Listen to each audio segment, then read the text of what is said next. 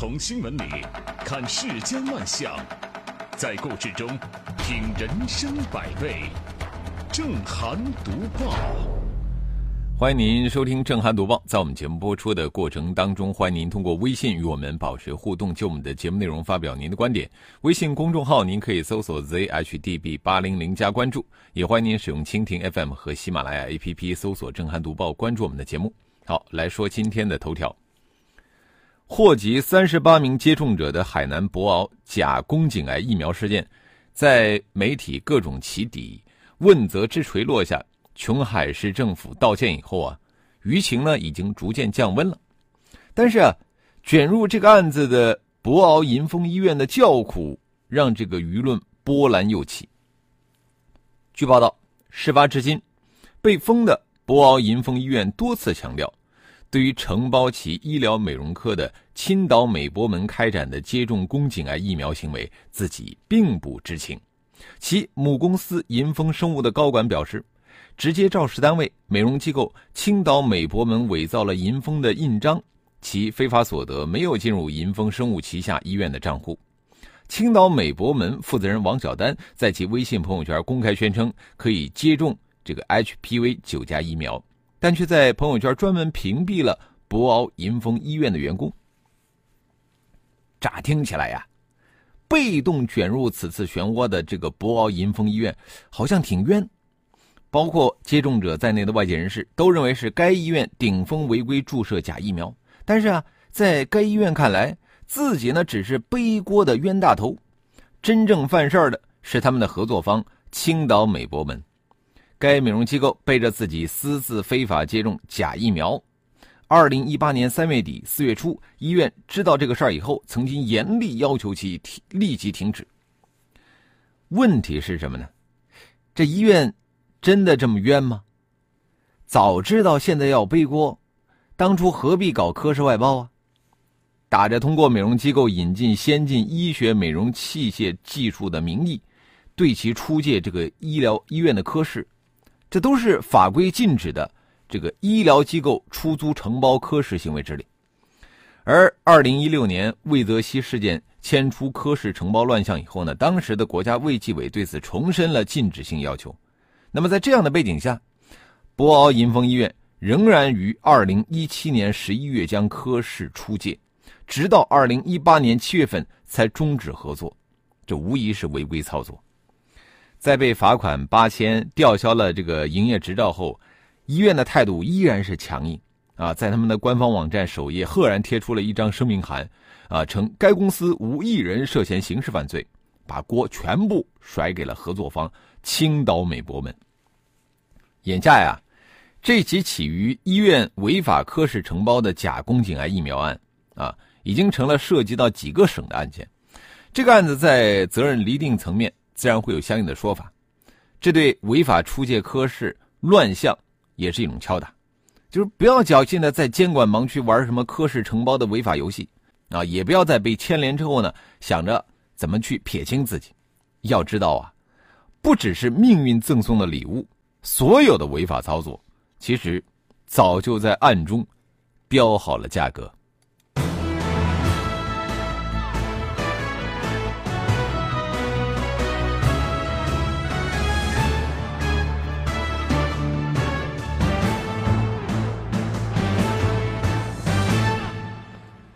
这医院的科室外包怎么就禁绝不了呢？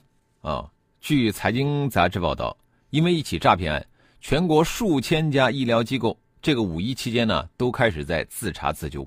那么在此之前，深圳警方扫楼检查中发现了一处网络依托窝点，继而牵出了一宗跨省医疗诈骗案。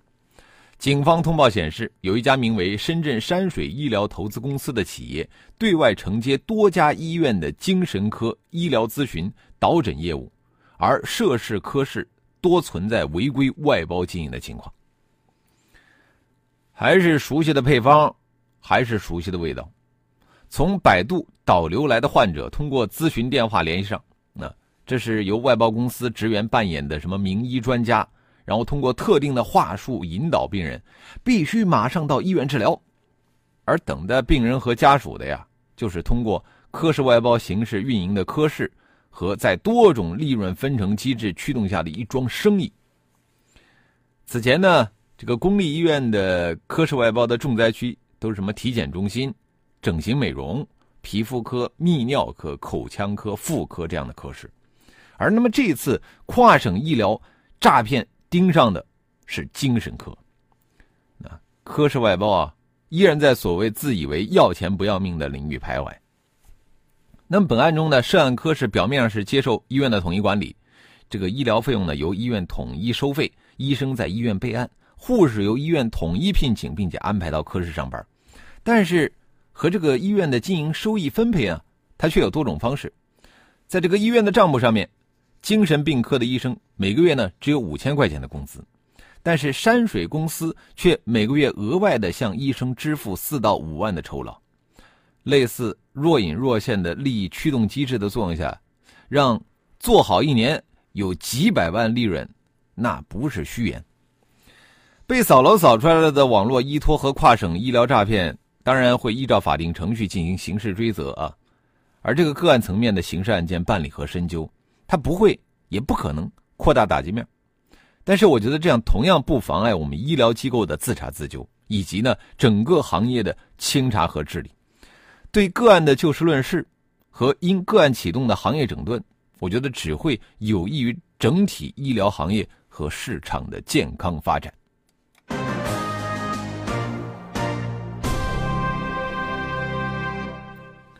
呃，话说起来啊，给这些外包科室提供帮助的是谁呢？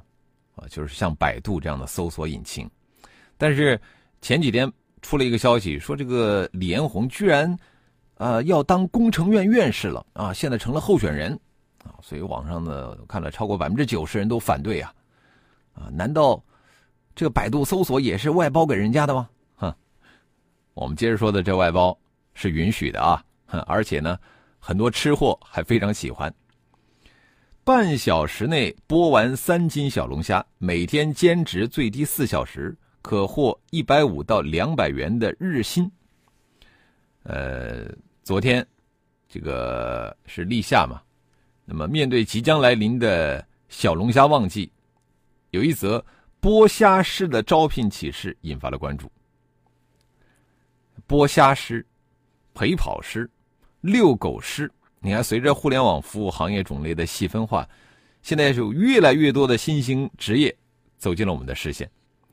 呃，俗话说“三百六十行，行行出状元”啊，就是在社会分工越来越专业化和精细化的当下呢，这个很多的新兴职业冒了出来，甚至呢，有一些职业已经打破了我们的认知界限。你看，就拿这个剥虾师来说，呃，那是因为很多消费者他们觉得吃小龙虾呢会把手弄脏，而且呢手上会留味道，啊，吃饭的时候没有办法玩手机了，啊，所以说呢，呃，对于这个吃货的这个需求啊。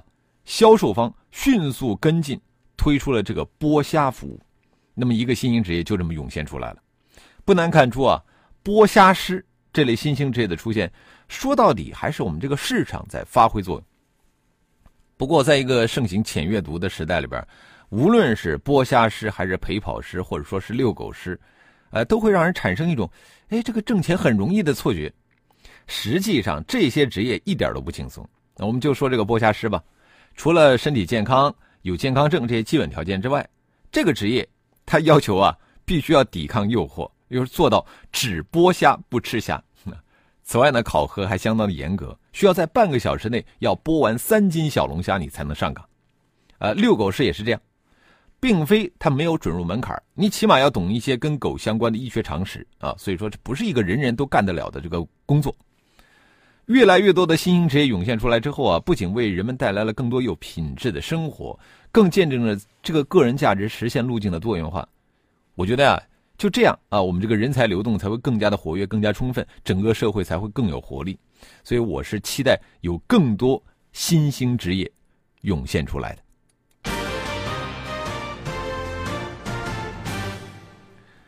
代为剥虾也能挣钱，你看这。真是啊，这个时代就是什么事儿好像都能带，是吧？呃，什么生意都有人做，呃，什么代驾呀、代购啊、代吃。我接着要说的这个代，不知道您听说过没有？代骂啊！近日啊，一张专业代炒服务的聊天截图在网上热传，截图上显示，专业代炒价，普通话一百块钱一次，包炒赢，而贵州、四川、重庆的不接单，商家调侃吵不赢，啊，就是说这个承揽吵架这活的人啊，不敢跟贵州、四川和重庆人吵架啊，怕吵不赢他们。这个专业代吵架服务啊，并不只是一个段子啊。而确确实实存在类似的服务，就是在淘宝上面，有商家提供类似的业务，通过电话、短信为客户进行代吵架。如果说要用到地方方言呢，还需要加价。有商家声称可以骂到对方怀疑人生。哎呀，这真的是让人感叹呐！代吵架竟然成了一门横行网络的生意啊，真的是让人不敢恭维。哎，表面上看，呃，代他人吵架呢，只是一种违反公序良俗的行为。但是我们剥掉它的商品外衣，其实我们可以看到这里边的人性之丑陋。这就是某些人利用网络的隐蔽特质，在传输戾气，那行语言暴力之时，呃，互联网虽然是一个虚拟空间，但是它却可以深远的影响我们的现实。或许啊，线上这头只是逞一时口舌之快的情感发泄，而线下那头接收到的就是难以承受的压力和痛苦。所以说，我们说监管部门得亮剑了呀，啊，不提高这种行为的违法成本，那么类似的事件是无法杜绝的。审核上线商品或服务是电商平台应尽的义务。那么这次专业代吵架服务公然上线，呃，暴露出了审核不严的短板。那么对于咱们消费者来说呢，也是需要强化法律意识，就是要提高自己的自己的这个法治素养，合理的表达诉求和愤怒，拒绝恶意攻击。在理性建设中呢，面对和疏解难题，啊，让我们这个世界少一些恶意，少一些戾气，多一些温存。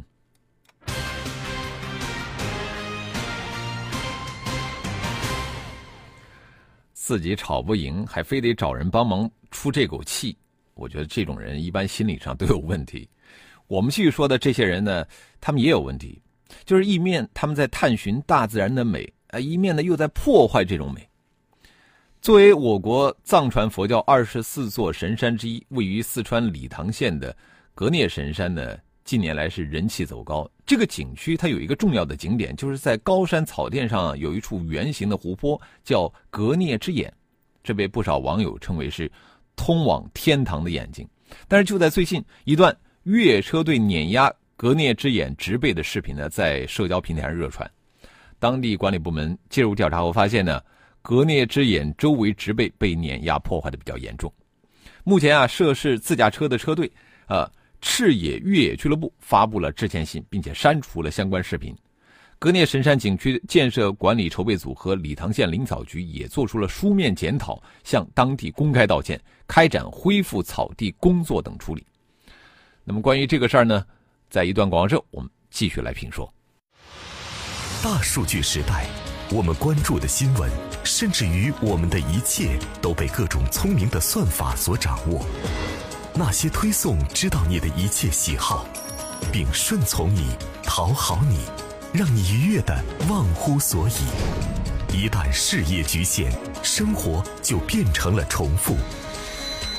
跳出窠臼，博览群报，查实情，说实话，动真情。正涵读报，与您一起共同打造有思想、有温度、有品质的新闻评论。欢迎回来，这里是正在直播的正涵读报。在广告之前啊，我们说到了这个格聂之眼它的植被被越野车队碾压的事儿啊。虽然说现在相关车队人员已经做了书面的检讨。其中的内容呢，也算是言辞恳切，但是从社交平台上来看呢，网友对其道歉并不买账。而从报道来看，这份苛刻，我觉得并无，并不是没有道理的啊。因为呢，景区之前就设置了警告牌，明确的标明这是生态脆弱区，请不要碾压草场。而根据报道，景区管理人员表示说，在车队进入景区前，已经跟领队和每一个车主反复强调，不允许碾压植被。也就是说，这些车队人员并非不知情，而是怀揣着这个侥幸心理，而且还拍这个视频上传，呃，去炫耀自己的这种行为。这说明啊，涉事的这些人员，他们的虚荣心远远大于敬畏心。那么在格聂之眼压出了黑眼圈，这个植被恢复要多少年呢？要恢复至少十年以上的时间，这对脆弱的这个高原生态真的是一种致命的打击。我们国家的自然保护法啊，自然保护区管理条例规定，未经批准进入自然保护区或者是在自然保护区内不服从管理机构管理的，可以根据不同情节处以一百元以上五千元以下罚款；给自然保护区造成损失的，责令赔偿损失。造成自然保护区重大污染或者破坏事故构成犯罪的，依法追究刑事责任。啊，所以说，虽然当地认为这个涉事车队车队积极配合、认错态度诚恳，但是我觉得这个事儿还是应该秉持着谁破坏谁负责的原则。对于破坏者要处罚到位啊，不光是责令其恢复，还应该予以处罚乃至处以惩罚性的赔偿。如果说涉嫌犯罪啊，还要依法追究追究这个刑事责任。呃，值得一提的是呢，现在很多的这个想法超前的驴友啊，专门瞄准那些尚没有开发、保护力量薄弱的奇景美迹啊，去这些地方打卡啊。那么，对于这种现象，我觉得各地的管理部门应该有足够的警惕和重视。好，接着我们来看一看微信平台啊，闭上眼睛看世界，说我是被罚款八千元给震惊到了，这么低的违法成本不干那才是傻子呢。这个罚款的数额的确是，呃，有点低的惊人啊，才罚八千块钱。不过呢，还有一项行政处罚，就是吊销了这个医院的执照啊，这也算是处罚。所以说呢，总的来说违法成本不低啊。呃，田小圈说这个医院甩锅毫无技术含量啊，赚黑钱难道不知情吗？三弟，他深圳市公安局官方微博原话：看病靠百度等于作死。哼小白。说不仅仅是莆田系的医院，好多骗子教育机构现在也是靠百度发家致富。的确啊，现在好多这个家长为了给自己孩子找一个这个培训班、培训学校啊，也是看百度，小心被骗啊。呃，上善若水说不用给我工资，让我吃龙虾就可以了，给我买社保，我能够播到退休。呃，兵哥说只剥虾不吃也太困难了吧。哈拉兹留在龙虾上还怎么卖呀？嗯，那你这样的人是不能去做这个工作啊。呃，木子里说，每年这种不文明旅游的情况都有发生，虽然媒体报道、舆论批评，但是很多人依然没有吸取教训。我觉得只有重罚，让他们为这种不文明行为付出应有的代价，才能够遏制这种行为的发生。啊，确实如此。啊，之前我们这个读报的听友啊，就曾经在源头处拍到过有影楼啊，为了拍摄这个照片在那儿用人人工去手摇那个樱花树，制造樱花雨，哎呀，制止了以后也不听啊，说啊你们拍不要紧，把我发到网上去啊，这些人呢多嚣张啊！好，我们也欢迎更多的朋友可以就我们的节目的这个内容来发表您的观点。我们的微信公众号您可以搜索 zhdb 八零零加关注。我们继续来读报。杭州有一对年轻的神雕侠侣，大学毕业以来呢，三年两次裸辞自驾游。啊，每次都持续半年以上，总共花费了五十多万，行程是八万六千多公里，实现了环游中国。这两个人他不是典型的富家子弟，他们二零一五年才大学毕业啊，分别在互联网公司上班。毕业以后呢，月薪也就六七千块钱。不过呢，他们和大多数人不同的是，就是没有进入到工作、存钱、买房子这种生活的苟且，而是存一点钱就开始选择诗和远方。呃，二零一六年七月入职刚刚一年，他们就双双辞职。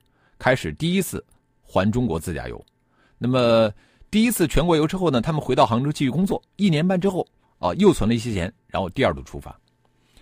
当然呢，这个诗和远方也要有一些基本的条件啊。两个人都在互联网公司工作啊，又在杭州这样大城市，收入相对比较高。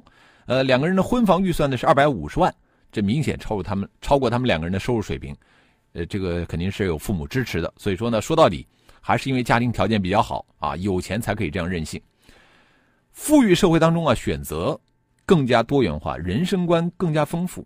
其实这是社会发展的一般规律。那么现在越来越多的年轻人对生活有了自己的看法，不愿意陷在不停的工作、存钱、买房、聚集财富的这个日程当中。他们啊更加佛系，更加低欲望，也更加独立。他们对自己的生活有独特的看法。这对年轻人就说了。说很多人都会说，等有时间了，等有钱了，等孩子长大了，等退休了啊，怎么样？我再去做想要的做的事儿但是基本上说过就算了，不会真正去做。而在我看来，这样做人生一定会后悔。生活中有很多事儿，不那么紧急，也不是那么重要，但却可能是我们生活真正的目的。其他那些看起来很紧迫的什么工作、升职、加薪，其实只是为了实现后者的手段。不过久而久之，很多人却把这些手段当做了生活的目的。往往当年华老去，才发现还有那么多事儿没做，而这个时候再做已经变了味道。当然呢，这个正如所有命运赠送的礼物，早已经在暗中标好了价格。他们的任性游戏也付出了额外的代价，比方说简历上大段的空白，他们的职场稳定性受到怀疑。这对年轻人后来发现工作已经不好找了，而且在出发之前，他们推迟了买房计划。后来发现房价也这个贵了不少，这意味着为了享受人生，他们付出的代价要远大于他们所花费的钱。呃，不过呢，他们并不后悔啊。小伙子透露啊说，下一趟自驾游计划已经在计划当中了。好了，呃，今天的读报呢，我们就说到这里。非常感谢您的收听和参与，更多的交流，请您搜索微信公众号 zhdb 八零零加关注，也欢迎您使用蜻蜓 FM 和喜马拉雅 APP 搜索“震撼读报”，关注我们的节目。